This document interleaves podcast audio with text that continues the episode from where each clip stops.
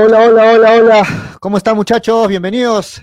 Mi nombre es Julio Fernández, esto es Hincha Pelota, ya estamos también a través de Radio Estéreo 1 y a través de Nevada 900 para presentarles la edición de hoy martes. Hoy martes 16 de junio, ¿no? El tiempo se va rapidito. Este, ya me darán la razón mis compañeros que con esto de la cuarentena los días son más cortitos, creo, ¿no? Más, más rápido se pasan. Eh, y bueno, ya estamos a mitad de mes y en la víspera de celebrar el Día del Padre. ¿Cómo están este, Daniel? ¿Cómo está Manolo? ¿Cómo está Toño? Y más adelante también vamos a estar con Freddy y con los invitados hoy. Los invitados del programa Tribuna Picante que se emite en la ciudad de Lima también van a estar con nosotros. Este, ya los presentamos más adelante. ¿Cómo están, este, Daniel? ¿Cómo estás? Bienvenido. Activa tu ¿Qué micro. tal, Julio? sí, ya, ya la activamos. Eh, ¿Qué tal, Julio, a Toño, a Manolo? Y también en un momento ya, como dices, con, con, con los invitados. También saludar a todos los oyentes de Radio Estéreo 1 y Nevada y a Martín Junior, que está como siempre en los controles, ¿no? Eh, es una semana clave, los equipos ya van a comenzar a pasar eh, los exámenes o las pruebas moleculares para lo que es el reinicio de, la- Liga 1 y seguro vamos a ampliar más sobre ello, Pollo. Así es, ¿cómo estás, este, Toño? Bienvenido. ¿Cómo estás, amigo Pollito? ¿Cómo están, Danielito, Manolo? ¿Cómo están, amigos de hinchapelotas? Este, bienvenidos hoy martes. Estamos acá felices y contentos de estar nuevamente con ustedes. Y también un saludo para toda la gente que nos escucha. No solamente nos está viendo por internet, sino que nos escucha en los 97.1 de Estéreo 1 y los 900 AM de Nevada Radio. ¿Cómo están todos? Vamos a hablar un poco de fútbol, como, como ya los tenemos acostumbrados, y hoy, obviamente con el estilo eh, que nos caracteriza. Ah, y hoy día vamos a tener a dos invitados, así que en un momento más lo vamos a presentar. El gran Manolo Venegas, bienvenido, Manolo. Activa tu micro, Manolín. Listo. ¿Cómo estás, Manolo? Bienvenido Hinchapelotas. ¿Qué tal, hincha pelotas? Muy buenas tardes. Saludos para Toño, para Daniel, para Freddy, para Julio y para toda la gente que se va enganchando a las redes sociales, como también a la radio. Si hoy un programa recargado, tenemos una entrevista con los colegas de Tribuna Picante y también hay algunas noticias medio tristes, ¿no? Porque han habido algunas muertes relacionadas al fútbol con respecto al COVID-19, ya lo estaremos diciendo con el paso del programa y además hay algunas noticias que se están disipando por ahí con respecto ya al reinicio de este campeonato, porque ya algunos equipos ya comenzaron a recibir la, el visto bueno por parte del MINSA para que puedan actuar con los protocolos que requiere la federación en este eh, reinicio del campeonato nacional y además eh, cómo están las cosas en algunos equipos, porque existen dimes y diretes con algunas salidas y algunas eh, cancelaciones de unos jugadores que se quieren a diversos clubes de nuestro balompié nacional. ¿Cómo estás, Freddy? Hola, ¿Qué Freddy, tal, ¿qué tal? cómo, qué tal? ¿Cómo están, chicos? ¿Cómo está Pollo? ¿Cómo está Daniel? Toño. Vaya, algún día tenía que ser que llegue después que Toño. Hay cosas que se cumplen, ¿no? Ha llegado temprano, ¿no? Efectivamente. me Ya saben, la inyección, correcto. ya saben la inyección que tienen que hacer en el programa para que llegue temprano. ¿Cómo está, ya- cómo está, cómo está Jack, Jack Daniels? Cada vez que lo veo a Daniel, eh, me, me da sed, definitivamente, ¿no? Entonces, Jack Daniels ¿Cómo está Jack Daniels? Lógicamente es el color perfecto. Con unos hielitos, así una agüita. Uy, qué rico. Oh, no, de primera. Qué rico, ¿ah? Una pésima noticia, quiero empezar el programa porque parece mentira, ¿no? Hay plata para todo, pero menos para asistir a las glorias del fútbol peruano. Y el loco Casareto no tanto será una gloria, pero cuánto, cuántos triunfos le dio al Perú. Hay que recordar los goles que hizo, hay que recordar su bailecito y en este momento en un distrito populoso de, de la ciudad de Lima, en la mañana nos confirmó un amigo que es médico, que está con el COVID-19 y en este momento está abandonado, o sea, falta el apoyo. ¿Por qué? Porque mm, no hay cama UCI en este momento.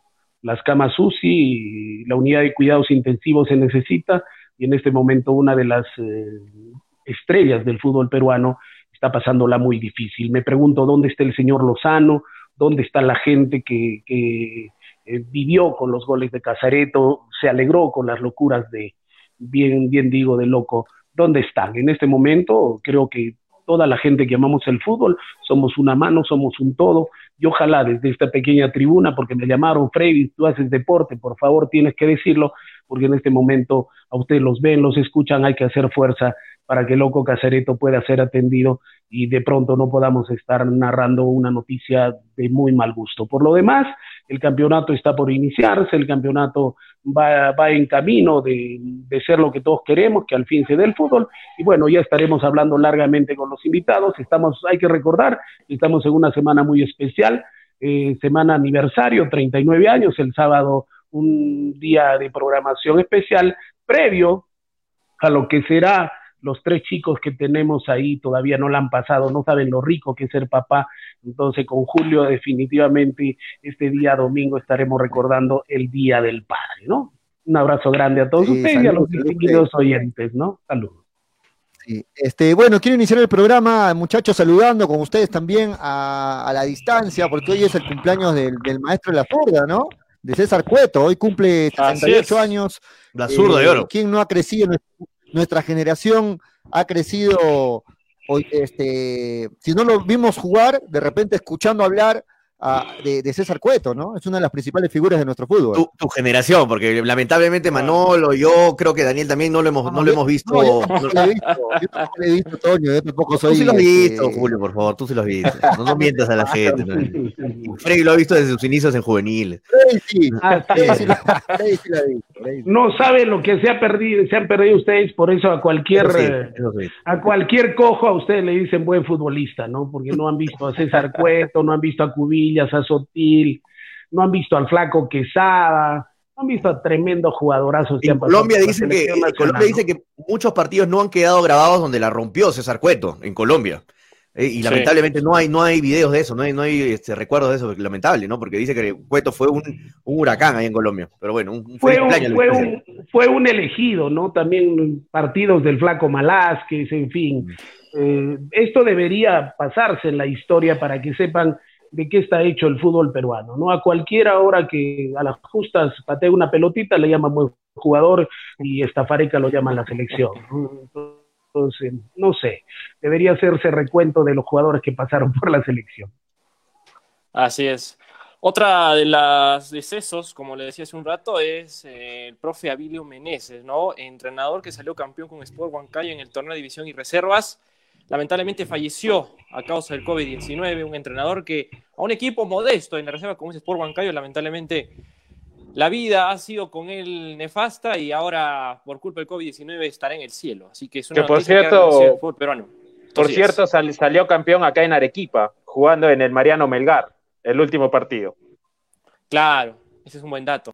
Porque el nivel de contagio en Lima se están encontrando nuevas zonas rojas, se está identificando nuevos lugares donde el contagio está siendo por demás masivo. Entonces, no sé, yo sigo con el pesimismo con el cual empecé. En todo caso, vamos a darle, vamos a darle confianza y fe a este tema, pero las estadísticas no son nada halagüeñas.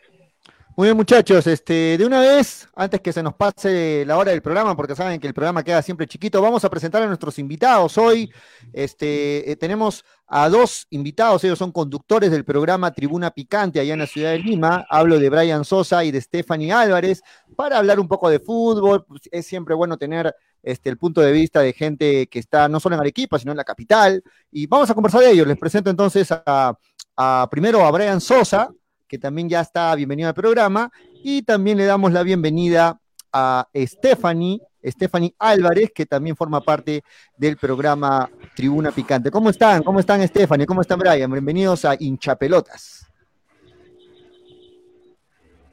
Hola, hola. Buenas tardes. ¿Me escuchan bien, muchachos? Sí, te escuchamos bien. Sí, perfecto. ¿Sí me escuchan Dale. bien? Buenas tardes.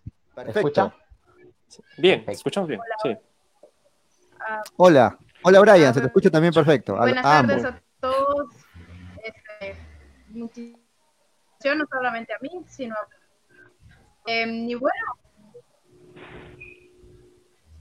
Genial. Bueno, contentos ya, eh, preparados también para conversar con ustedes con respecto también cómo se han visto por allá estas noticias sobre la reanudación del fútbol peruano acá en Lima. Ya está Alianza Universidad acá. Eso dice mucho también, así que bueno, aquí bastante contentos de, de hacer este contacto con ustedes. Estoy segura de que Brian también.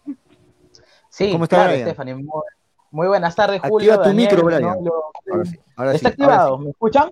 Bien. Sí, eh, muy buenas tardes. Bueno, eh, Sí, sí, ahora sí, dale. Un saludo a toda la gente de Arequipa. Eh, Hace poco estuve por allá, antes de la pandemia. Y bueno, eh, hablando de César Cueto, me acordé del gol que le hizo a Pato Filiol ahí en Argentina en un amistoso eh, en el año 90, si no me equivoco, fue el 14 de marzo.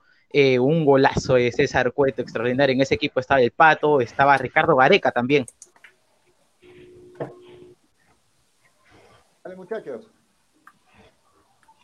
Vaya, hola Stephanie, ¿cómo estás? Te saluda Freicano. Al fin una rosa en medio de tantas, tantos cactus. Bienvenida para que destaques y resaltes el programa. Eh, Stephanie, mm, ¿qué te parece el inicio del fútbol peruano? ¿Se debe iniciar o todavía se debería esperar un poco dado mm, la alta peligrosidad en el contagio que en este momento se tiene en la capital de la República? no.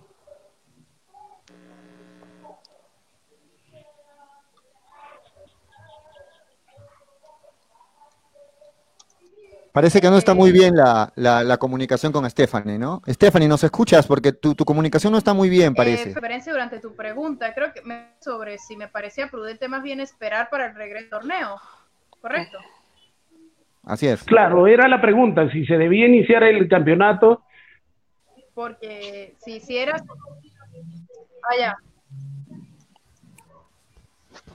Sí, lo que, eh, lo que pasa es que todo esto del es como una, nunca sabes cuándo explota, ¿no? O sea, al principio se decía, no, hasta 30 de marzo, luego eh, 16 de abril, eh, y yo creo que con el fútbol es igual, si se seguía pasando el tiempo, creo que nos íbamos a topar con el mes de octubre sin haber disputado ni siquiera 10 fechas, y hubiese sido muy, muy complicado, eh, y estoy hablando del tema principalmente de contratos, de de derecho de transmisión, mayormente el tema del trabajo, del dinero, hubiese sido muy complicado que entonces no se disputase un torneo.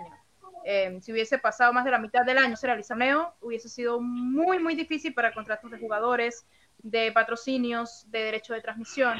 Por ese lado comprendo que hayan decidido eh, retomar el, torneo ahorita en, julio, pero sí, sí lo he querido decir mucho y lo he dicho también en tribuna, este es nuestro examen más importante para ver si preparado cotidianidad con el porque si podemos llevar adelante nuestro fútbol profesional, oye, tenemos un ejemplo para el continente, porque somos el segundo país más infectado. Y, y, el Brasil, que es el primero, no piensa para nada en reanudar su torneo todavía. Entonces, si nosotros lo logramos, seremos un ejemplo. Pero si no, pues entonces eh, me, me, preocupa por los jugadores, por los clubes, sobre todo los clubes de provincia. Eh, eh, será bastante difícil, pero bueno, esto, esto hará valer la seguridad, nuestro sistema de salud y demás. Eso será, creo yo. Brian, ¿y tú qué opinas sobre el inicio del campeonato? ¿Sería prudente o habría que esperar un poquito más, dado que si se encuentran algunos contagiados, tendríamos que suspender el campeonato uh, por un tiempo y volvíamos a reiniciar. ¿Era prudente esperar un poco más o simplemente ya vamos y en el camino acomodamos la carga? Sí, eh, yo creo que, bueno, es, es, muy prudente. Eh, yo creo que estamos dentro del tiempo para poder reiniciar eh, la liga, ya que, bueno, es a fines de julio, comenzando agosto, el reinicio. Yo creo que estaría bien eh, si se toman las medidas, los protocolos eh, que ha dispuesto, bueno, que ha mandado la federación al Ministerio de Salud, si se cumplen esos protocolos, creo que todo va a ir viento en popa, todo va a marchar muy bien. Y el reinicio de la Liga 1, como bien dijo mi compañera Stephanie, eh, si se da, eh, si, es, si es exitoso, eh, yo creo que seríamos un ejemplo para todo Sudamérica, ¿no? Brian, ¿qué tal? ¿Cómo estás? Te saluda Daniel. Eh, te quería preguntarte más acerca de la realidad de los estadios, porque me parece que el ingeniero Benavides es quien ha salido a, a detallar un poco sobre, sobre en qué se encuentran ¿no? los gramados de juego. Y fuera de que nos hagas un pe pequeño preámbulo de los estadios disponibles, preguntarte por el caso específico de Universitario, del cual ha sido, ha, han sido claras sus declaraciones, porque el estadio de Universitario en estos momentos no se está haciendo eh, un trabajo en el campo, eh, no se sabe si necesita resembrado o no, por ejemplo, como el de Alianza Lima, y, pero hay un problema de las administraciones que no dejan avanzar. No sé si nos puedes comentar algo acerca del tema, Brian.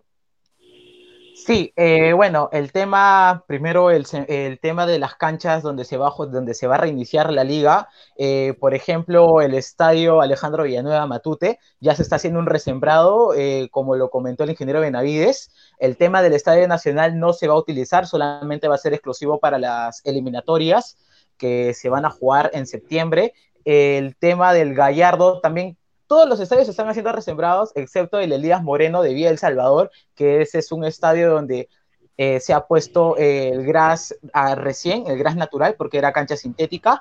El estadio de San Marcos, bueno, en ese caso es una cancha sintética, y el estadio Miguel Grau, que también van a hacer un resembrado. Ahora, el tema del estadio monumental, el estadio universitario de deportes, es un tema muy complicado, porque esto de tema de resembrado es un proceso de 45 días, según lo dijo el ingeniero Benavides, ¿no? Eh, bueno, ya prácticamente ya estamos al tope de ese proceso, ya 44 días, 45 días para el reinicio de la liga, eh, no se ha hecho nada aún en ese estadio, ¿no? Y también creo que entra mucho a tallar eh, los, las discusiones que tiene este Universitario de Deportes con el tema de Indecopi, de Grenco, todo ese tema creo que influye también en, avanzar los tratamientos a la cancha del Estadio Monumental, que de por sí cuando está bien tratado la cancha es muy, eh, muy verde, ¿no? Parece una mesa de billar, ¿no? Pero ahora creo que se están retrasando y creo que influyen los problemas extradeportivos.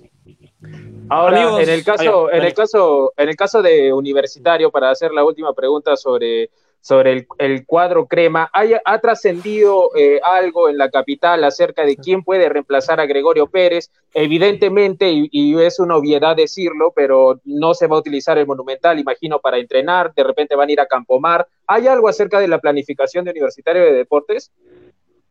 El tema de Universitario de Deportes ya se designó a Juan Pajuelo como técnico interino. Se está hablando de eh, Ángel David Comiso, ¿no? Un técnico que ya eh, ha sabido salir campeón con el cuadro crema en el 2013. Eh, se está hablando mucho de él, pero por ahora, como técnico interino, tras la salida de Gregorio Pérez, va a quedar Pajuelo, ¿no? Y por ahora, el lugar de entrenamiento del cuadro crema, obviamente no va a ser el monumental porque tienen que tratar la cancha eh, sí, posiblemente sea en Campomar.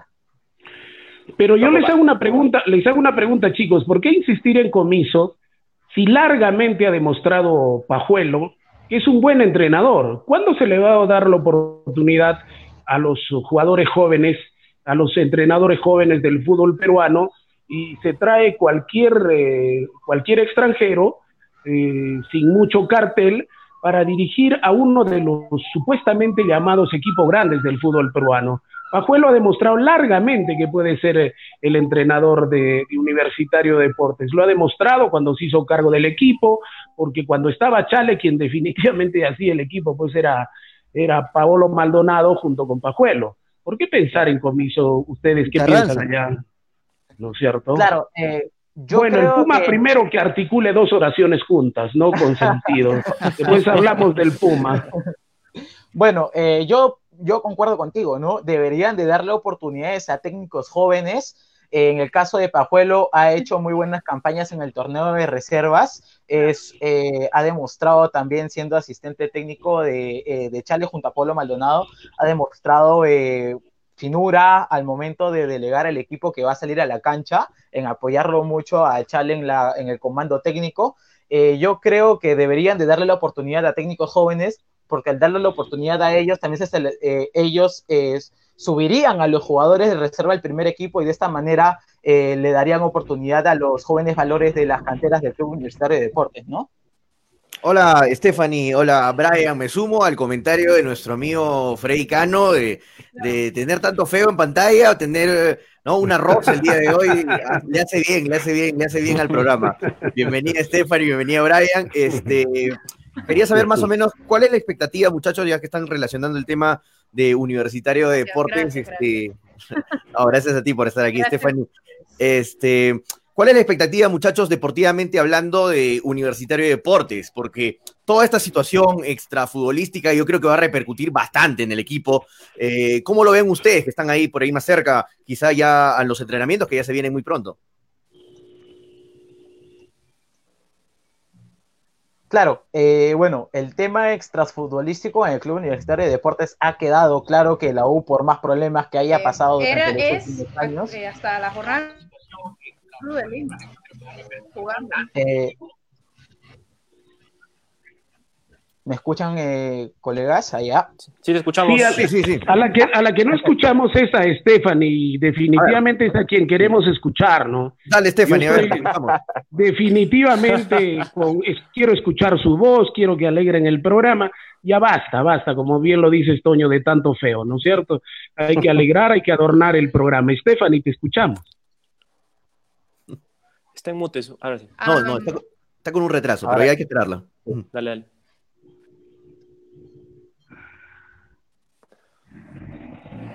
Sí, es que creo que hay un pequeño retraso en mi, en mi audio eh, cuando hablo, ya llega un poco después. Pero ahora sí ya, ya está. Sí, sí, tiene un pequeño retraso. Me disculpo por ello. Eh, No con respecto a lo que decías, Toño, para mí la U hasta la jornada número 6 era el mejor equipo de Lima, futbolísticamente hablando. Eh, no solo futbolísticamente, sino hasta a nivel de tabla hablando, porque recordemos que los primeros tres puestos de la tabla lo ocupa equipos de provincia, allá, eh, Alianza Universidad, Ayacucho y Binacional. Luego la U. Alianza sobrepasa la mitad de la tabla, decimoquinto. Cristal, décimo séptimo. No estamos hablando exactamente de jugadores o de que los fichajes estrella, porque que Gregorio Pérez de de una excelente preparación futbolística en la U que ni siquiera trajo nuevos refuerzos en diciembre. Entonces, preparó el equipo como estuvo, con los que tenía, tienen, tenían una gran idea de juego, era el mejor equipo de Lima. Y digo era porque no sé qué por este momento Pueblo, que para mí va a seguir siendo técnico la U, para mí, porque lo de Comiso es más un rumor que una cercanía a la realidad. Eh, no son más que de pronto algunas expectativas, pero yo creo que Pajuelo va a seguir allí porque no, no sé, creo que, la administración de la U vaya ahora a tratar de invertir en un extranjero, eh, demasiados problemas administrativamente en este tiene más clara la idea de la línea que con Gregorio Pérez. Entonces eso va a ser muy positivo para Universitario. Ahora bien, algo que sí es una realidad. eh, la U ahorita está teniendo más problemas eh, institucionales que al principio de este año. Ahorita están peor, eh, eso también se refleja en el cuidado de su engramado. Si una institución no está bien en general o no estable, es muy difícil que en la cancha sus jugadores rindan. ¿Por qué? Porque no hay continuidad de jugadores, no hay continuidad de técnico, y eso ahora también lo estamos viendo, sale Pérez de esta manera. Eh, entonces, ese sería un, digamos yo, un peligro para la continuidad del buen juego que ha venido presentando la U. Pero ahorita la U es el mejor equipo que está jugando de actualmente, por encima de Alianza, por encima de, Mm. de, de Cristal. Bueno, nos hubiera gustado de verdad, muchachos, escuchar la El mejora juego a Gregorio. Pérez estaba proponiendo muy atractivo. Lástima que se haya ido, pero yo creo que Pajuelo buscará seguir esa línea. Sí, lamentablemente la comunicación con Stephanie no está bien.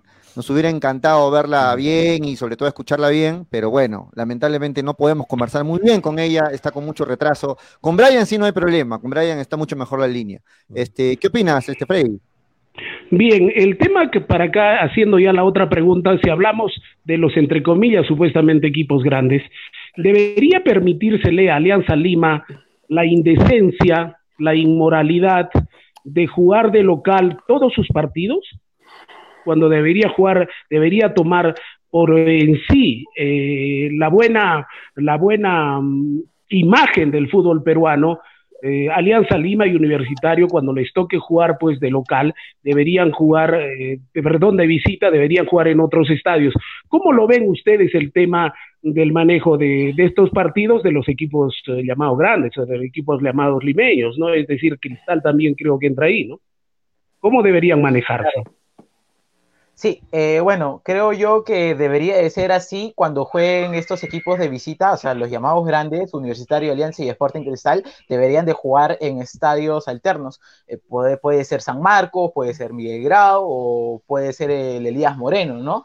Eh, pero yo creo que no habría ningún problema tampoco porque influye bastante en la localidad la hinchada, pero en este caso, como va a ser los partidos a puertas cerradas, va a ser un partido neutral, creo yo, ¿no? Pero sí, de todas maneras deberían de considerar que eh, los llamados equipos grandes deberían de jugar en condición de visitante en estadios que no sean los suyos.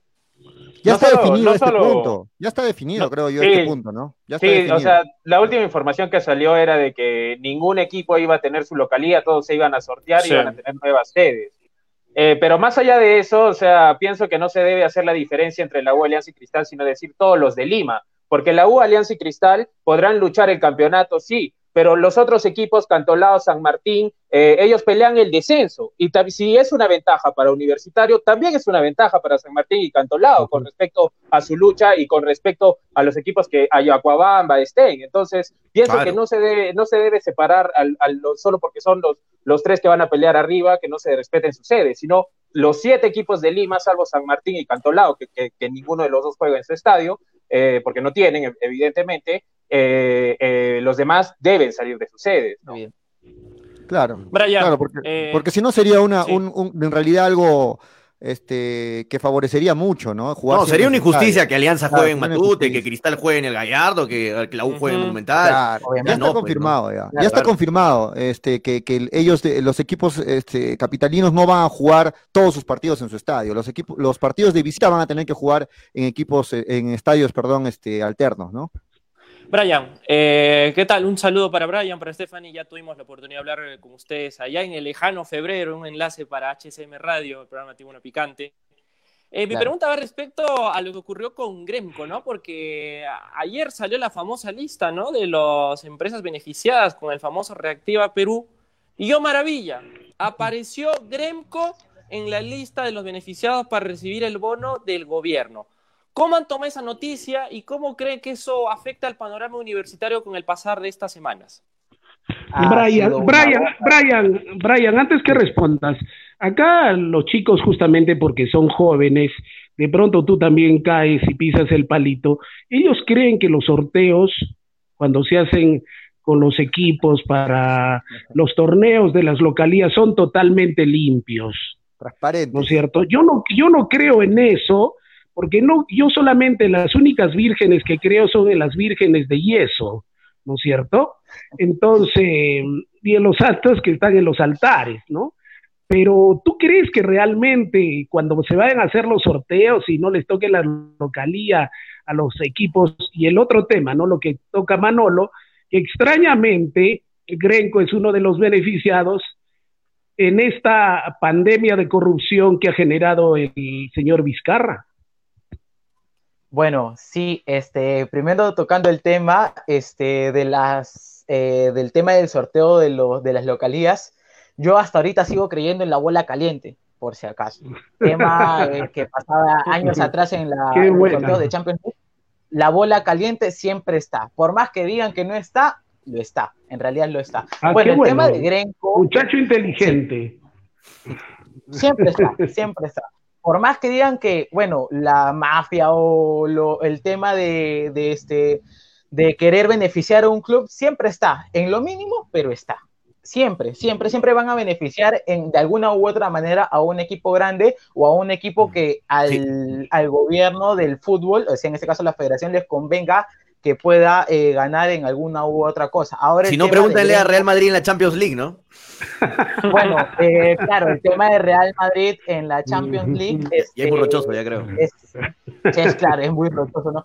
Eh, creo que de las últimas, de las últimas, del tricampeonato de la Champions de la hasta el 2018, eh, que le ganó al Atlético, que le ganó a Liverpool y que le ganó, si no me equivoco, este, al Atlético de Madrid, a Liverpool y al último le ganó al, bueno, me olvidé el nombre.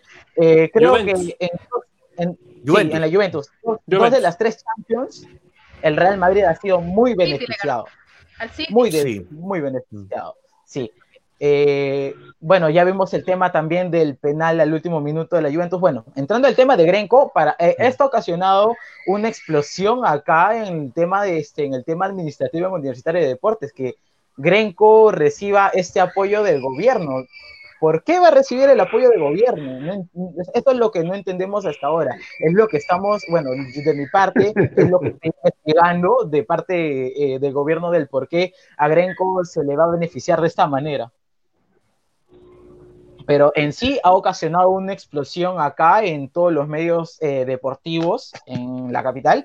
Eh, me imagino que allá también, el tema de este de Grenco, ¿no? Te escuchamos, Dale, Stephanie.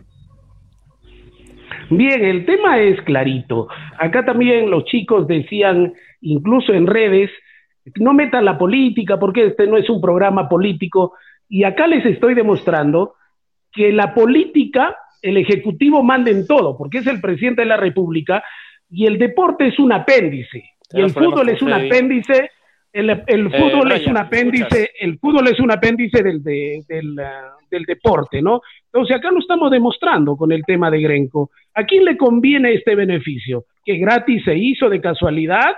Pero Freddy, Freddy, pero ahí, te contra- otra vez, otra vez, otra vez te contradices, porque el dinero va a ir a Grenco y Grenco lo va a invertir dale, en Brian. universitario. Grenco lo va a invertir en universitario, Freddy. Pero Porque si tú, dices, una- si tú dices que el gobierno lo va a ayudar a universitario, Grenco tiene que invertir ese dinero. Entonces, no hables cosas que no son, porque ese dinero no va a ir destinado a universitario. No, no va a ir Grenco- destinado a universitario. Claro, No, lógicamente, o sea, por favor, Freddy. Entonces, El- el hay que dinero- dejar el regionalismo No un ratito, un ratito hay que dejarlo. a la- Claro, lo que acá lo que yo estoy... Sí, sí, sí, adelante. Perdón. No, Brian. Brian, te escuchamos. Sí, Brian, adelante, no, te preocupes. Parte de... Bueno, lo que, lo que decía yo era que, bueno, el dinero destinado a Grenco no va a ser invertido en Universitario de Deportes porque Por supuestamente la U, la U no le va a generar eh, ningún, o sea, no lo va a invertir porque no le va a generar ninguna ganancia a Grenco. La familia Levy no lo va a invertir en Universitario de Deportes, invertirá en algunos otros negocios que tengan ellos mismos, pero no lo van a invertir en Universitario de Deportes. Yo sabiendo que un club está a punto de la quiebra, que prácticamente está a punto, no, no creo que sea liquidado, pero está a, a un pasito de ser liquidado. eh, Como en el que 2011. inviertan, claro, que inviertan una cantidad de dinero que ni siquiera llega al, al 10% de la deuda que tiene el club con este eh, con Grenco, ¿no? Imposible, no puede ser. Es por eso yo pienso que el dinero que está destinado a Grenco, la familia Levy lo va a invertir en otra cosa, más no en universitario. Por supuesto. Claro. Porque Ahora, tampoco llega respecto- por concepto sí. de universitario, o sea, tampoco llega por concepto de universitario. Exacto. Manolo, llega Manolo, te directamente a, escuchamos. a la familia Exacto. Levy. Es importante esa, esa, esa aclaración, Brian. Sí. Manolo, te escuchamos. Dale, Manolo. Eh, ayer hablábamos, ¿no? En el programa y nos hicimos una pregunta, ¿no? ¿Quién comenzó la crisis universitaria?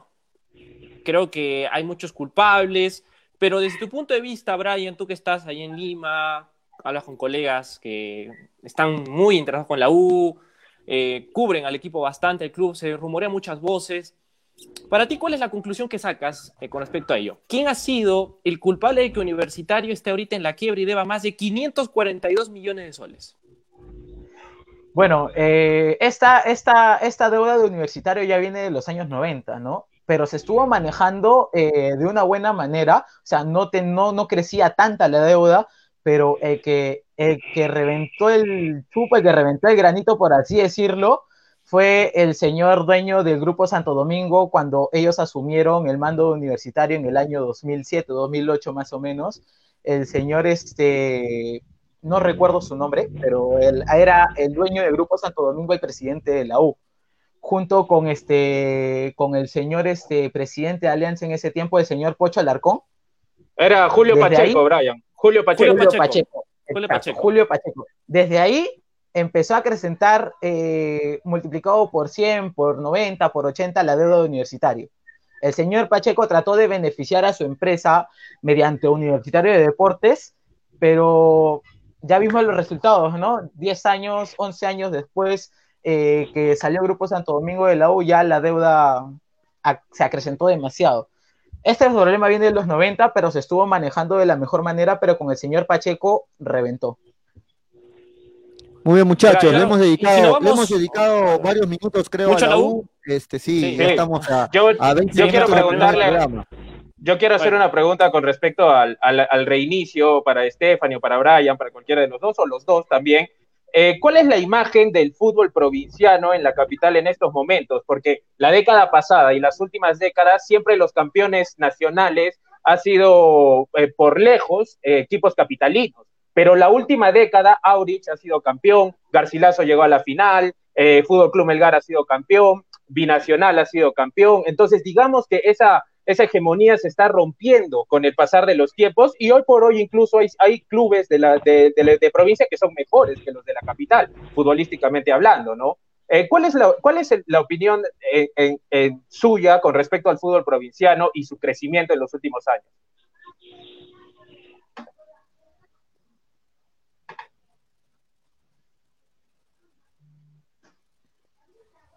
¿Va Stephanie? Sí, para cualquiera está bien.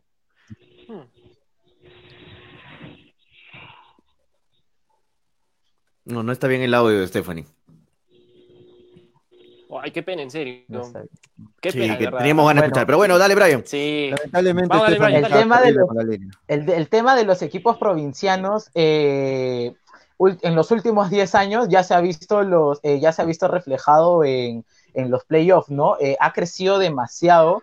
Yo creo que eh, algunos seleccionados deberían de salir de ahí, ¿no? Pues en el caso de Jack Durán, que viene haciendo un campañón, las primeras fechas, todos ha estado sobre los 6.5 puntos, ya 7 puntos, eh, ha hecho buenos partidos. Con Yuya, de Huancayo. Sí, con Yuya de Huancayo. Es más, ah, Yuya ya viene años ya, claro. Bueno, el tema de Jack Durán también ha sabido, eh, él ha sabido ascender con equipos de, desde Copa Perú. Él, él, ha subido de Copa Perú, ¿no? Porque él ha estado con equipos campeones de esa, del fútbol macho. Ahora, eh, el tema de Garcilaso también, eh, ya hemos visto resultados, llegando a cuartos de final de Copa Libertadores, haciendo buenas campañas. yo creo que el fútbol, los equipos provincianos le van a dar vida a la Liga 1 le van a dar vida y le van a dar más competitividad y le va a dar más competencia, así como le está haciendo esta temporada el Huancayo, Binacional y Alianza Universidad, ¿no? Dejando abajo a los equipos de la capital prácticamente. Así es, muchachos, vamos, con algunos comentarios, porque, ah, la gente se está quejando. Toño, quiero leer los comentarios.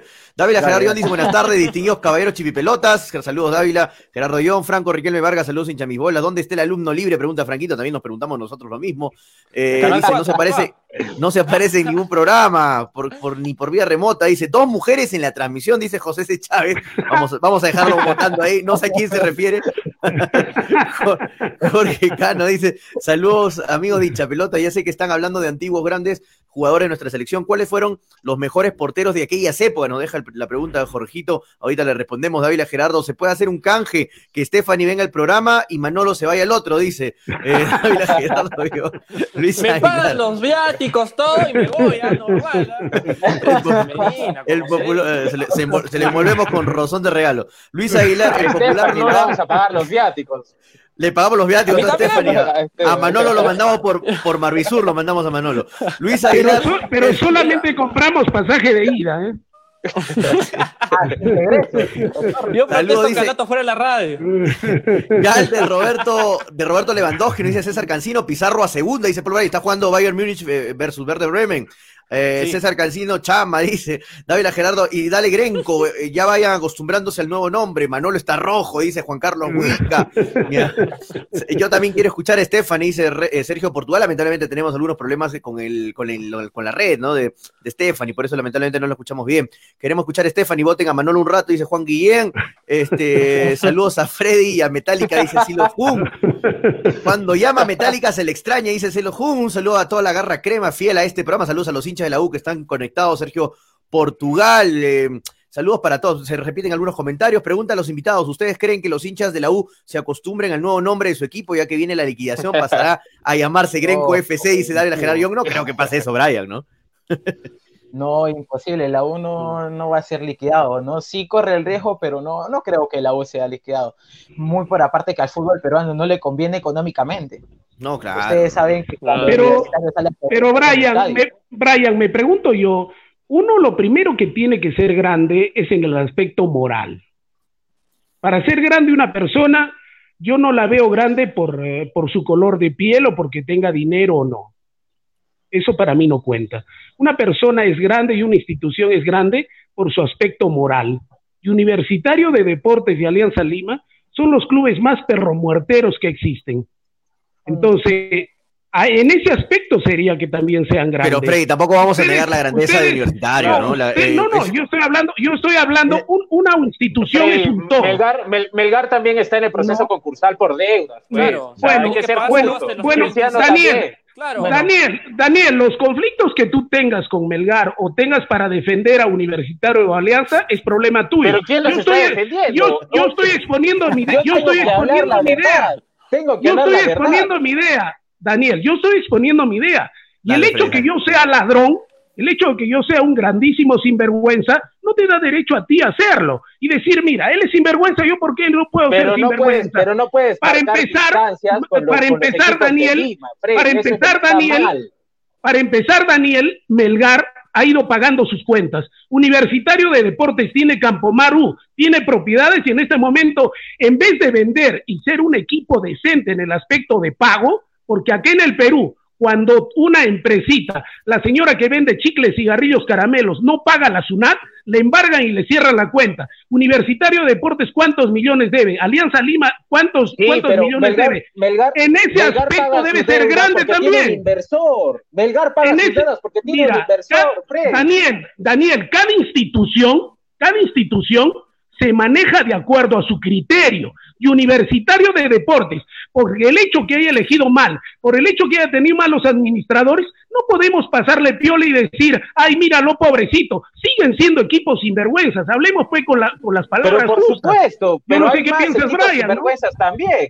No, No solo hecho- los de Lima. Bueno, bueno, volvemos. Si todos son sinvergüenzas, nadie es sinvergüenza. El estilo Vladimiro Montesinos, No, ¿no? si todos son sinvergüenzas, todos son No. sinvergüenzas. No, No, nadie y sinvergüenza. no. Nadie es No sinvergüenza. igual no lo que pasó con la acá. camiseta de uno, vas a, No. vas a, vas a, vas a, Igual- vas a hablar bueno, pestes del otro. Igual lo que pasó acá. Todos los taxis amarillos, por lo tanto, ahí se meten los ladrones, se meten todos y no puedes identificar a nadie. Vamos Brian, qué ¿cuál, es el, opina Brian. cuál es el pensamiento de Brian? no?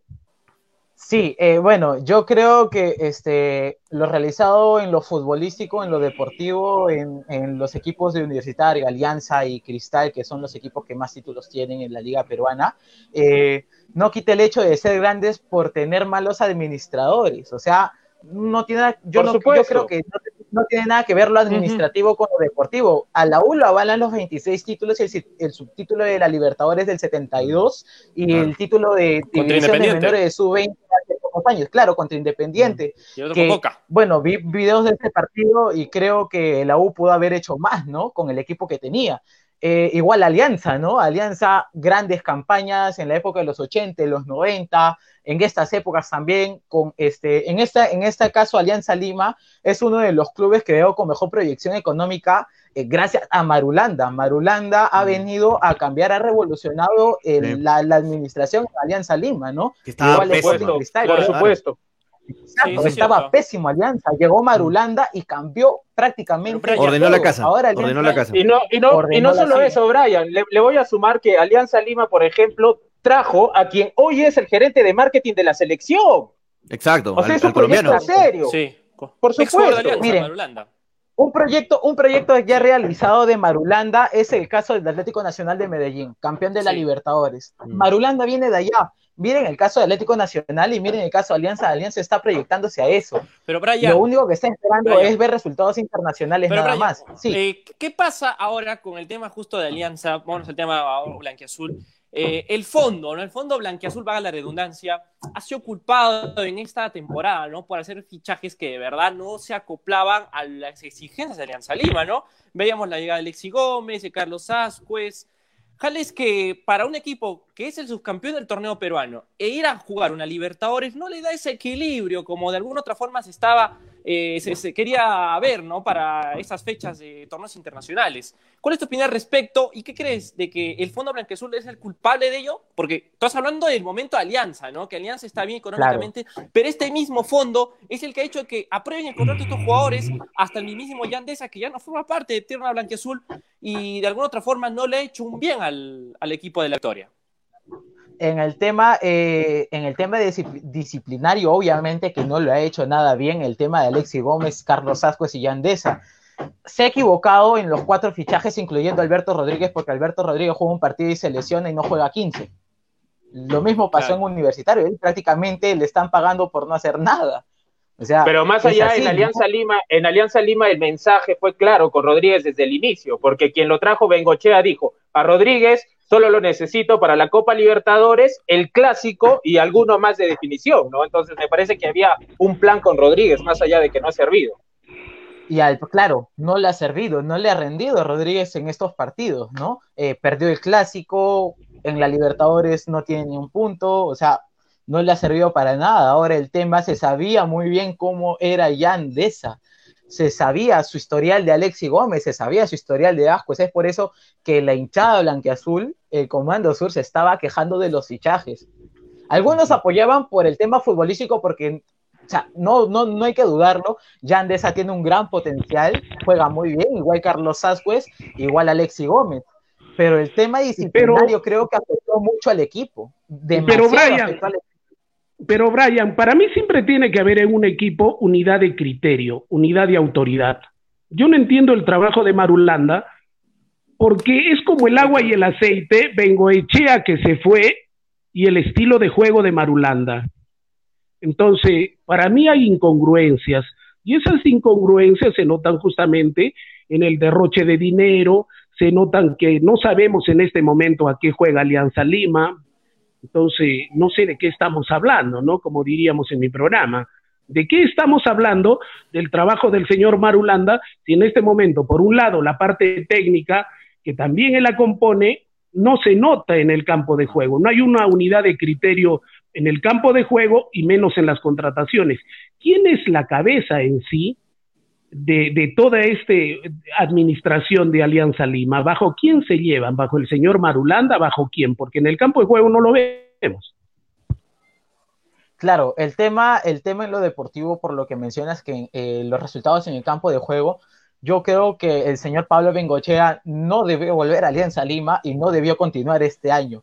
Siempre lo he dicho eh, en todos los programas de Tribuna Picante, siempre lo he dicho en mis redes sociales, el señor Pablo Bengochea no es para el fútbol que juega Alianza Lima. Alianza Lima no está acostumbrado al pelotazo, no está acostumbrado a tirar centros. ¿Ustedes cuándo han visto a Alianza Lima en la época de los 70, de los 80, de los 90 que ha, metido, ha, ha jugado puro pelotazo? ¿Cuándo uh -huh. se ha visto? Alianza Lima se ha, se ha, caracterizado por el buen toque. El señor Pablo Bengochea no le iba a dar la inyección de buen fútbol a Alianza Lima. Yo creo que ahí se equivocaron. El señor Marulanda está apoyando demasiado en el tema económico. Está apoyando demasiado en el tema económico, que es lo que ha inflado las arcas del Club Alianza Lima. Ahora, el tema de Marulanda también, o sea, él solo no escoge, eso es un grupo, el tema del Fondo Blanqueazul es un grupo, es un, es un, es un, son ejecutivos que eh, entre ellos conversan y llevan al entrenador al club. Pero yo creo que se han equivocado rotundamente en hacer que se quede el señor Pablo Bengochea. Qué bueno que ya no esté. El señor Marcelo Vías yo creo que debió empezar al comienzo de año.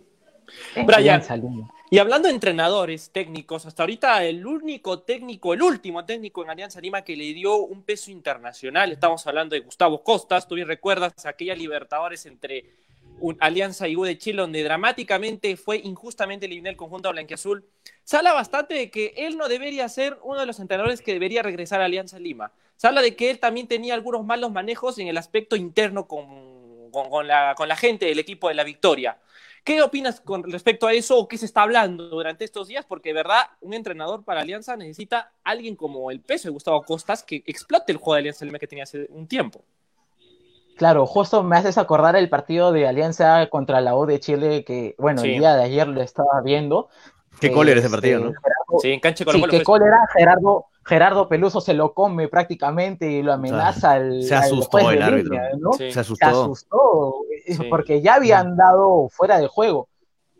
O sea, Gerardo Peluso fue y se lo comió al juez de línea, ¿no? El Gerardo, tema de Gustavo Costa. Peluso lo que dijo, un paréntesis ahí, lo que dijo Peluso al árbitro después se supo, le dijo, te van a matar. Si no cobras ese gol, te van a matar en el estadio. Y el no árbitro se sales asustó. vivo, no sales vivo No de sales aquí, vivo. le dijo, no sales Exacto. vivo de aquí. O sea, Mm, mm. es, es una, es una amenaza y qué pena que sea Gerardo Peluso un gran entrenador para mí, Sí, claro. que también Mm. dirigió a Alianza Lima, ¿no? O sea, qué pena que se exprese de esa manera. Bueno, el tema de Gustavo Costas, eh, viene desde el año 2008 cuando asumió el, el, comando técnico del cuadro íntimo y en el 2009 también con el señor Pocho Alarcón. Hacían juegos como que se beneficiaban los dos, ¿no? Me beneficio yo como entrenador y te beneficio tú como entrenador, la, como, eh, como presidente del club, te vas a llevar plata a tus bolsillos. ¿No? Mm. Prácticamente se dice eso y se ha hecho eso, ¿no? Eh, bueno, el tema, sí, para, para, preguntarte sobre el técnico que está y que recién ha llegado y que todavía no, no se le ha visto, ¿qué, qué, qué fútbol le, da, le va a dar a, a, Alianza Lima? Porque Alianza no es que no tiene técnico, sino sí tiene técnico, es el señor Mario Salas. Eh, ¿Cuál crees que es la disciplina que va a imponer Salas en Alianza Lima? Porque lógicamente la salida de, de, de Yandesa tiene que haber sido avalada por el técnico, ¿no? Ese es un claro mensaje al grupo también es un claro mensaje del grupo. Obviamente el tema de la disciplina va a influir bastante en el equipo de Mario Salas. Muy aparte de que Agustín Orión ha salido a decir que Mario Salas ha, salido ha sido el peor técnico que lo ha entrenado, ¿no? Para mí eh, no lo es. Mario Salas ha tenido buenos resultados con Sporting Cristal. Eh, Sporting Cristal, muy aparte de que el proyecto lo inició Roberto Mosquera a comienzos de la década, eh, Mario Salas lo ha sabido mantener, ¿no? Cristal tiene un buen equipo, ha tenido una buena administración porque ya el dueño de Cristal no es la Bacus. Eh, bueno, Sporting Cristal siempre se ha caracterizado por jugar bien. Creo que ese mismo estilo de juego de buen toque lo va a llevar a Alianza Lima. Alianza Lima tiene un buen equipo. Tiene equipo con qué defenderse, tiene equipo con qué jugar. Pero ¿crees tú que Mario Salas, Brian, ¿crees tú que Mario Salas es el técnico que necesita Alianza Lima o no? Yo creo que sí. Yo creo que sí. Y van a ver los resultados no a corto plazo, porque todo es un mm. proyecto. Es un gran técnico. Mm. Deberían de aprovecharlo aparte, bastante a Mario Aparte de eso, Brian, yo pienso que los jugadores que tiene Alianza Lima más se adaptan al, al juego eh, que practica Mario Salas, que para mí también es un gran técnico, a la ratoneada y al vamos a ganar a la quechu que tenía Bengoechea, ¿no es cierto? Aparte de eso, que Alianza Lima en un momento sus grandes jugadores eran abogados y no eran futbolistas, ¿no? Eso también tenemos que ponernos a pensar. Las grandes contrataciones eran bufé de abogados y no necesariamente futbolistas. Yo pienso que por el bien del fútbol peruano ha llegado el técnico Mario Salas y le va a dar la inyección con los jugadores que tiene Alianza Lima, que al fin va a jugar a su estilo. ¿Por qué? Porque las administraciones y el, campo de juego y los jugadores son uno solo. No podemos desligar la cabeza de los brazos ni de las extremidades, ¿no es cierto? ¿Por qué? Porque son las administraciones las que traen el técnico y la identidad de Alianza Lima siempre ha sido el toque vistoso, la quimba. El universitario ha sido la garra, ¿no es cierto? Pero acá cambiaron las cosas. El técnico para Alianza Lima fue un técnico que le caía bien a Universitario y viceversa, ¿no es cierto? Entonces ahora pienso que por el bien del fútbol peruano ha llegado Mario Salas y creo que sí. Al fin Alianza Lima va a mostrar lo que realmente tiene que ser, ¿no? El equipo de la Quimba, del juego vistoso, del juego chocolate, bonito, chocolate. Que a todos, que del chocolate, que a todos nos agrada al fin, ¿no? Por favor. Brian, vamos, vamos con los comentarios, muchachos, discúlpeme, vamos, con la gente. La gente está que se queja que no leo comentarios y se agarran conmigo como que yo soy el, el, el, que tiene la obligación de leerlos. Es que, es, que tú tienes, es que tú tienes la culpa pues, realmente, Toño, porque tienes tiempo, ahora vas a pasar la publicidad de tus campeonatos, del stream, no sé qué cómo es, y a las finales no lees los comentarios. Eso es cierto, Toño. Pero por eso lo tengo que interrumpir ahora nuevamente. Toño en interno nos está diciendo que no quiere leer porque está cansado, gente. Así que, dale, dale, no, no, no, para nada, para nada. No, yo, yo saco la voz, de, la voz de los hinchas de hinchapelotas están aquí presentes por, por mí. Fátima Valencia dice, la U es el mejor equipo, jajaja. La U nunca jugó bien y este año para variar ganó algunos partidos con tremendas ayudas arbitrales. Solo los que tienen un churrasco en los ojos no se dieron cuenta de eso, a no ser que sean de ese equipo. Fátima Valencia está enojada. Juan Carlos Huica, al todo lo contrario, dice la U es local en todo el Perú. Juan Guillén dice, institucionalmente la U ahora es la U un equipo chico, pésimas administraciones y grandes deudas. Solo los dirigentes futbolistas y periodistas deportivos quieren que vuelva el fútbol para mantener su lujo, dice Silos Ju, Sergio Portugal. ¿A qué se les ocurre no, eh, no poder defender a un impresentable equipo perdedor sin más de 100 años, dos copas? Bueno, estando de duro, creo, creo, creo que Melgar. Lean comentarios, dice Silos Ju, lo estamos haciendo. César Cancino, la U es una vergüenza, así como Alianza Mesa, David Gerard sobre todo en Indecopi. Dice saludos a Metallica, eh, te amo Brian, soy tu fan, dice Mayra Sosa, ahí está los fans, los, fans de, de, de Brian. Eh, también Cristal es un grande, pero no dan risa esos tres hinchas que veo aquí. Eh, su equipo no logró nada en sus 100 años de mucha historia, dice Sergio Portugal. Igual vemos todos los comentarios. Saludos, hincha mis dice Frey Ovaldo Llana Galarza. Eh, dice, una pena, no pasa nada, Silos, no sé a qué se refiere, las deudas de la U son más grandes que Melgar, dice Juan Carlos Wilca, Freddy, dale duro, dice Silos, el mejor periodista es Freddy, el Litman Gallo de Arequipa, dice Silos Jus. ¿Qué equipo patético? Cero puntos en Libertadores, sus hinchas mediocres quieren venir a comentar. ¿Qué falta? Dice Sergio Portugal. Si hubieran liquidado a la vocal, a Serrat hubiera reducido su deuda, dice Juan Guillén. La gente está que se pelea entre todos. El Gordo González y Pacheco, Anthony Andazábal, bueno, me imagino que se refiere a los que eh, hicieron que la U salga grave, ¿no? En su aspecto económico. Por fin va a ser nuevo el, nombre, nuevo, el nuevo nombre de la vocal, dice Grenco FC o Indecopi FC. Eh, dice Dávila Gerardo Young, qué triste los hinchas de Melgar que veo aquí, dice, solo eh, hablan de su equipo, le hacen favorcito para no descender, dice Raúl San, imagino a la U, hoy a las 8 pm, Takeshi, eh, homenaje de Abilio Meneses, así es, Silo Jus, Melgar fracasó, dice, no debe tener, eh, no tuvo los años de los títulos, claro, no tuvo los, se refiere a que no tuvo los años que de participar a nivel de todo el país, no, no solamente participaban solamente equipos de la capital. Eh, más abajo, a ver si con eso compran una estrella más, dice Juan Carlos Wilca, están que se pelean los, los oyentes, estoy tratando de evitar algunos comentarios, están que se dan duro por, por, por, los hinchajes, ¿no? Melgar por sobre todas las cosas, dice Flornelli, Manolo, ¿para cuándo la alineación de Melgar? Dice Víctor Perochena, ¿para cuándo? Hablando de Melgar, hablando de Melgar, Brian, una consulta. ¿Cómo ves Dale, el equipo sí. del profesor Mario Bustos, del profesor Carlos Bustos, eh, para esta Mario temporada 2020? Ayer Julio Guzmán le dijo Mario, Julio Pacheco, sí. Manolito, ¿qué ha pasado? ¿Cuál es tu Manolo? opinión acerca del Melgar de Carlos Bustos, donde seguramente te habrás enterado, ¿no? Lo que ocurrió con la Sudamericana, su inicio en el torneo local.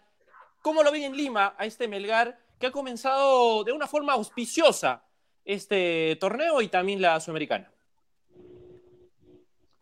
Sí, eh, el cuadro de Melgar en los últimos años ha, este, ha- también ha sido bien visto aquí en la capital, jugando bien, hacía respetar bastante la localía. Es más, Arequipa prácticamente es Melgar, porque este, la última vez que fui a Arequipa veía mucho, muchos peatones con la camiseta de Melgar, o sea, parecía como si el club iba a jugar, ¿no? Iba a jugar una fecha más de la liga. Eh, vemos bien con buenos ojos a Melgar porque viene haciendo buenos partidos. Eh, el profesor Bustos eh, está tratando de, de, este, de armar un gran equipo. de- este, dependiendo de su juego también, bueno, porque él también hace un, eh, una alineación para que el equipo tenga un juego vistoso, ¿no? El tema de Melgar sí lo tenemos este, buenos ojos para el equipo en esta temporada, ¿no? Muchachos, estamos ya sobre la hora, un poquito más de las 3 de la tarde, parte final. Estamos robándole unos 10 minutos más a la radio porque tenemos que salir del aire en Radio Estéreo 1 y en Nevada 900. En la ¿Qué pasó parte con final, Stephanie? muchachos, no? algún ¿Sigue mal su señal? eh, sí, está, está terrible. Eh, la señal para, mí, para mí una pregunta para, para Brian. Brian, ¿de qué equipo eres? ¿O eres del otro equipo? No, yo soy hincha del fútbol. No. Yo soy hincha del fútbol. Brian. Si me das un equipo a coger, te digo River. Nada más. No, no, no, De- de de Perú. Perú, de- No hablemos pues, de Argentina. No, Hablemos no, de no, Perú. no. ¿Cuál es tu ver, equipo? un periodista no puede ser hincha de un equipo. Yo, pues, yo no tengo. ¿Quién ¿Por dice qué eso, no puede ¿Quién ser dice hincha? eso? ¿Por qué Por no puede favor, ser? dejemos ¿Quién dice esa que puede? tontería. Yo no sé por qué universidad has pasado, por Sí, favor. O sea, porque yo soy, porque yo soy de Melgar, voy a hablar siempre bien de Melgar, ¿no? No, No es así, ¿Qué ¿no? clase de- Claro, de- soy un des- soy porque yo soy hincha de Melgar, soy un descriteriado, ¿no es cierto? Por favor, eso viene de la persona y de la formación. Claro. Brian, Pero- hincha de qué equipo eres? De, de aquí en el Perú. Ya he dicho que no, de Eh, fútbol bueno, nada más. en los. Brian, claro, creo que no tiene los pan, no tiene no pelo. quiere No, decirlo, no, no, no, que no, no, Freddy, no, ya déjalo, no quiere decirlo. Brian, es que me creo ¿Es tan ojo. complicado responder?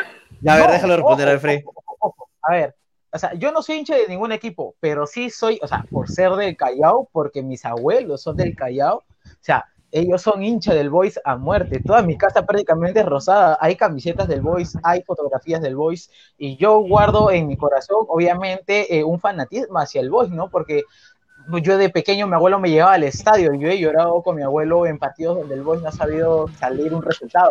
Igual con los abuelos de parte de mi papá, me llevaban al estadio monumental cuando era pequeño eh, para ver los partidos de la U, ¿no? O sea, hay cierto cariño por parte de la familia, pero de mi parte no soy hincha de ni un equipo. Entonces te la pongo diferente. ¿Qué camiseta sí te pondrías con gusto y qué camiseta del fútbol peruano no te pondrías nunca? Ay, ay, ay. Yo me pondría Qué complicado que es este cojudo, No, no, no. No, en Qué realidad me jodido, qué cualquiera. no quiere No, responder. me- yo- yo me- no, yo me pondría cualquier camiseta. Me he puesto la camiseta de Alianza, me he puesto la camiseta de la U, del Boys, de Cristal, de Melgar. ¿Y eh, qué del camiseta? Bolo. qué cam- ya, te la pongo diferente. ¿Qué camiseta no te pondrías nunca del fútbol peruano? el, el polo que nunca me ha gustado, bueno, que desde ahora que No, me ha la camiseta, no hablemos de polos, de camisetas. De los 20 equipos que en este momento hay, ¿cuál es la camiseta que no te pondrías? A ver, 20 pregúntame a mí, a ver, pregúntame a mí si yo tengo pelotas. Ten cuidado que se le puede ir la línea a Brian, ah, ten cuidado. A ver, pregúntame a mí, no, No, te vayas, no, Brian, no, ah, no digas el teléfono, no, no, no, te no, escucho no. bien. A ver, pregúntame a mí, ¿qué camiseta no me pondría nunca? ¿Qué camiseta no te pondrías nunca? La de Alianza, ¿ves que es fácil tener pelotas? A ver tú, No, yo me pondría cualquiera en realidad. No, yo no soy no, la que no te pondrías, te digo, la que no te pondrías. La que no Ya te respondí, se pondría eh, cualquiera, dicho. yo me pondría No, Claro, pero la déjalo que no se pondría ya, listo, La no vamos con, más en la parte final. por darle la contra a una persona es la de Cantolao, porque mi tío Ah, juega vaya. Cantolao en, en las divisiones menores. Y por darle la Vaya, contra, yo no me pondría la de Cantolao ya que está en primera división. Claro, tiene tu corazoncito igual de voz, se nota, claro. Parte Claro, final, Sí, tengo parte final. del de la obviamente. Muchachos, parte final, quería hacer un breve comentario de, de la llegada, de lo que se decía, ¿no? De Jairo, de Jairo Concha, que posiblemente iba a llegar a Alianza Lima, eh, No, debido a la se queda, salida de en San. Martín. Confirmado, entonces se queda en, en San Martín hasta diciembre, todo el año Hasta se queda en, en San Martín. año. Y, y Lo, bueno, lo dijo eh, Barco, lo confirmó Barco, ¿no? Confirmado. Jairo Concha se queda hasta diciembre en, en, en San Martín. Sí. Listo. Y este, y también se habló del interés para el fútbol extranjero de mm, Yuriel Celi, ¿no? Que ha despertado, dicen, que ha despertado el interés del Benfica y de clubes de la Serie A, Benfica. eh, sí, del Benfica y de, y de- y de clubes del, del medio italiano. Así que vamos a ver, ojalá que pueda salir. Sería, es un buen prospecto, creo, el de Yuriel Celi, ¿no? ¿Qué les parece? Para mí yo creo que el Real Madrid y el Barcelona se lo van a pelear a Jurel Celi, ¿eh? Porque eres así, Freddy. Y es un, es un gran proyecto de jugador. es un buen- No Toño, tiene un gran futuro, Celi. Es un buen jugador. No lo has visto en la selección, menores. Coño, Freddy no es un hincha pelotas, Freddy es un pincha pelotas. Pincha- pelotas. Saludos a Anthony Paria, que me dice que, que, que lea comentarios. Saludos a toda la gente que está conectada. Eh, dice Anthony Paria, Manolo también es hincha del Boys, po- eh, pero lo de los Boy Scouts, dice.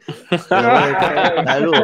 Yo soy- la gente sabe que yo soy hincha de FC Arequipa, mi equipo de Pau Carpata, así que a muerte Manolo ese es, equipo. Manolo es hincha de Emelec, de Ecuador, de, de Strongers de Bolivia, de otros equipos, ¿no? Del EDU. hincha del fútbol, de verdad. Está bien, está bien. Está bien. Eh, muchachos, nos vamos, nos Nos vamos. vamos. en la parte final. Hay que despedir primero a los invitados. Hoy estuvo con nosotros este Brian y, y, Stephanie. Stephanie, qué pena lo de Stephanie, ¿no? Sí, Su lamentablemente no, no ha podido estar este, con, este, participando bien en el programa porque su línea ha estado mal, ha estado ahí todo el rato con nosotros. Ahí está Pero- Stephanie, a ver si nos puede decir algo para terminar, ¿no? Stephanie, en la parte final, algo que, que quieras decir, la gente que te quiere escuchar.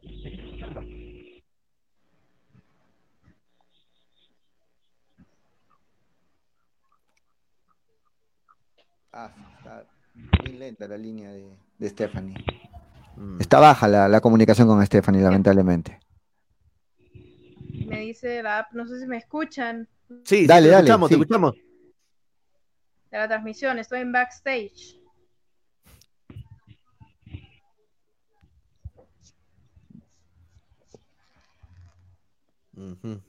Sí, está muy, Lo que pasa es está que muy, Parece muy que baja. estoy fuera de la... Estás en pantalla, estás en pantalla, puedes darle, dale. y que el host debe incluirme.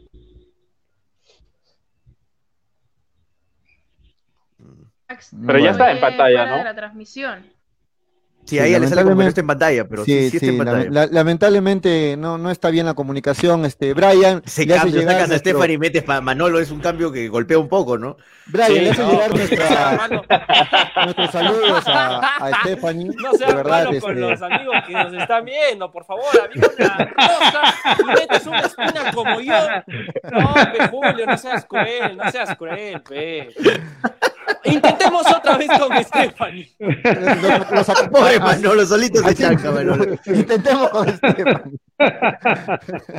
Así no se le escuche, lo intentamos con Stephanie de nuevo. Ay, Dios mío.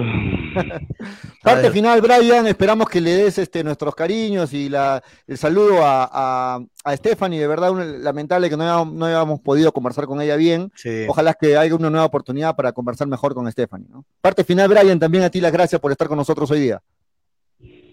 Bueno, sí, muchas gracias a ustedes. Eh, fue muy lindo hablar de fútbol, un poco del acontecer del fútbol nacional eh, con ustedes.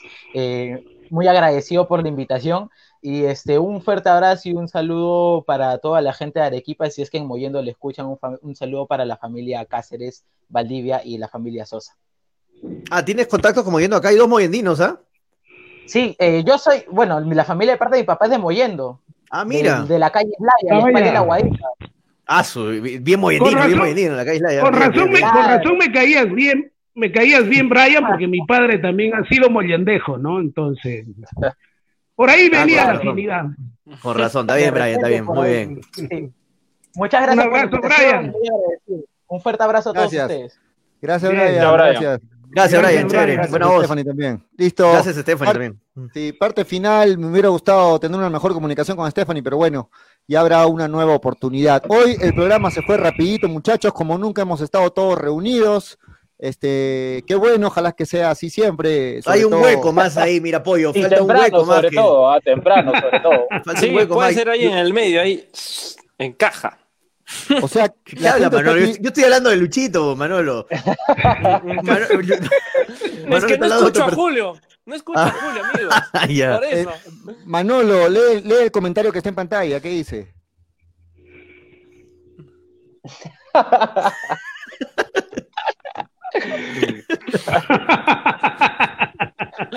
Lee pues Manolo. Dice ahí, Dávila Jarollón, Stephanie, saluda a tu nuevo programa ya que Manolo va a tu ex programa. Se va a Va a haber, ver. Bueno, amigos, va a haber un cambiazo. Póngame la música, póngame la música del chavo. Uh, Nos vamos, muchachos. Este, muchas El- gracias. El sueldo de Manolo, el sueldo de Manolo se lo vamos a donar para la internet de- del hogar de Stephanie. No, pero de verdad hubiera sido lindo escuchar a Stephanie, en serio. Me hubiese encantado escuchar a Stephanie porque poco a poco chicas claro. están tomando iniciativa en lo que es el No, aparte siempre es bueno eh, escuchar color. otras, otras, Sí. otras, otros perfiles, otros puntos de vista, ¿no? Siempre es bueno escuchar a otra dama, definitivamente, También, ¿no? claro. Esta Hoy día, sí, a otra. efectivamente, se- sea una dama, ¿no? Muchachos, algo que quiero aclarar para los, para los oyentes que están, eh, que se pelean en las redes. Hoy hemos hablado bastante de la U, es cierto, pero somos un programa de Arequipa, hablamos siempre No, de Melgar Julio. y no tienen que estar discutiendo tanto en las redes, muchachos. Sí, no, muchachos, que se pelea mucho en las redes, Pero, es corre- pero es correcto el tema de acuerdo a los invitados, ¿no? Porque diga lo que diga, Alianza y Universitario son los que más tienen títulos en sus eh, Exacto, vitrinas, claro. ¿no? Es correcto hacerlo. El Qué hecho de que bien, nosotros Freddy, seamos bien, un programa, un programa arequipeño y que tengamos, y que tengamos Eso, Va a y llover. que tengamos Va a llover, no, va a no, llover, no, y que tenga y que tengamos abiertamente las cosas claras de qué equipo somos. En cambio hay gente que está en duda de qué equipo es, principalmente lo estoy viendo al lado izquierdo de mi pantalla. Ya, eso no quiere decir que tengamos la mente abierta y los criterios claros. Claro. ¿no es cierto? Yo, por ejemplo, una mire, cosa no le yo quita soy- la otra. yo soy de Melgar, pero yo, yo no voy a, yo no voy a, a cerrarme en decir que la U y mi Alianza obviamente son los equipos más populares del país, son los que más títulos han Ah, ganado. ah. Eso jamás lo voy a desconocer por ser, por ser hincha de Melgar, voy a ser, Bien, Freddy. voy a tener me- criterio me, de me- decir me eso. encantó tu cierre, Freddy. Estamos Un totalmente de aplauso para acuerdo. Freddy, señores. Sí, se lo merece. ah. fecha. Toño, Gracias, apunta la gracias. fecha hoy día, por favor. 16 de te Día histórico en hinchapelotas, día histórico en Algún hinchapelotas. día, ah. algún día. El día que Perú volvió al mundial y el día que Freddy habló sobre los equipos limeños. Hoy día se celebra, ¿no? Dos años, dos años de, de aquella clasificación histórica de la selección peruana y, y bueno. Ah, hoy día el fue 16 de junio. Sí, hoy día- Claro, el día que volvió Perú al mundial, ¿no? Claro, y por claro, favor, claro. y por, y por favor, y por favor, sabemos que nos escuchan en muchas partes, no solamente de acá del Perú, sino del mundo. Ayuden a Loco Casareto, en este momento nos necesita, ¿no? A todos los que amamos el fútbol peruano. El Loco Casareto. Acuérdense, acuérdense del saltito, ¿no? Por favor, sí, sí, es importantísimo. Bien, más bien yo estoy esperando el día, no sé si será cuando termine la pandemia, cuando realmente tengamos definida la posición o la camiseta o de qué equipo es Manolo Venegas. Lo espero. Hincha el fútbol. Freddy, pero presiónalo, presiónalo como a Brian, Freddy. Pero, pero se araña y después llama, llama, a, llama a sus esbirros y nos, jode, y nos joden el programa, ¿no? Y eso no, es correcto. no, Eso se no es no, correcto. sa- no, no, se aparecieron como moscas. No, ah, eso- no, eso- eso- no, eso no es- eso no es correcto. Como Y, co- y como, y, co- y como ¿Cómo yo le haces soy decir un, co- moscas a tus amigos? y como, y como que yo no sabía quién iba a aparecer, pe. Y como yo soy un cojudo porque yo pienso que, ¿ah? acaso. aparecieron de la noche a la mañana y nadie los llamó, yo le creo a Manolo. ¿no? Esta es la esencia del programa, Julio, por favor. ¿Cómo que estamos al aire? De fútbol sean así, Julio, por favor. Están peleando ahí al aire. La gente Manolo, ten Pues, cuidado, pe, ten cuidado con lo Manolo. que, Manolo, ten ¿Sabe cuidado con lo que acabas de decir porque dices que como moscas se pegan y ten cuidado, ¿a qué se pegan las moscas, Manolo? No, no estoy, no, estés Ay, insultándote a ti no, mismo, no, no, no. Ten cuidado. No, no, no. Cuidado. Lo que quiero decir es que la gente. Manolo. No, la gente, la gente que. ya, Manolo. Manolo, Callado la la gente- haces más bonita. Manolo, ya no te callado ayudes, la haces más no te bonita. ayudes. No, no, es que quiero decir que la No te gente ayudes, hincha que te estás orinando los pies, Manolo. La gente, la gente hincha pelota sabe que siempre Freddy me molesta con de qué equipo soy. O sea, desde, el, desde que comenzó el programa siempre va a estar Freddy. ¿Y de qué equipo, qué equipo, qué equipo? Así que, hincha el fútbol, señores. Hincha pa' Carpata, pa' muchachos. Carpata. Claro, especial Nos tenemos que despedir. Estamos este, por a través cierto, de Radio Estéreo te 1. comprometo Manolo, estamos con el tiempo. los próximos programas pueda estar otra vez. Manolo es un programa paralelo. Sí, no te. Parte, parte final, muchachos, me indican desde la radio, ya tenemos que despedirnos. Estamos en Estéreo 1 y en Nevada 900. Ya No de mi, de mi parte, Julio, señor juez, no tengo más preguntas. Este sábado, programa especial desde las 9 de la mañana. Enganches a la radio. Desde las 9 de la mañana, pero a mí me pones pollo a la 1, 2 de la tarde, por favor. No, nosotros, nosotros estamos programados más o menos para la 1 de la tarde. Así Ah, que perfecto. Ya, ya este, vamos coordinando. Van a estar No de la todos los programas de la imposible. radio. todos los programas de la radio juntos. La gente de hinchapelota va a estar desde la una aproximadamente, ya les confirmo. Y nada, Pero que se enganchen desde las este 9 de la mañana. Programa aniversario por los 39 años de onomástico de, de la gran eh, corporación de Radio Estéreo 1, que está, es una radio de las que ha agarrado ya su nicho aquí en Arequipa. Así que vamos a tener programa especial con toda la programación, no solamente con nosotros, ¿no? con toda la programación de la radio. Así es. Parte final, muchachos. Mañana estamos de vuelta desde las 2 de la tarde en punto. Espero que todos, así como hoy. Gracias, gracias Daniel, gracias Freddy, Toño, Manolo. Nos vemos mañana. ¿Mañana hay invitados de nuevo para venir puntual o no? No, ya sabemos que Toño sale un día al aire y descansa dos, ¿no? Ya, ya sabemos. No, no, mañana, mañana estamos, mañana estamos de nuevo conectados, no se preocupen. Bien, muchachos, esto fue Estás- hinchapelotas. estás con- Porque de fútbol. Se habla Se así. habla así. se Chao, Se muchachos. queda chao, oscura. Manolo. Chau, chau, chau, chau, chau.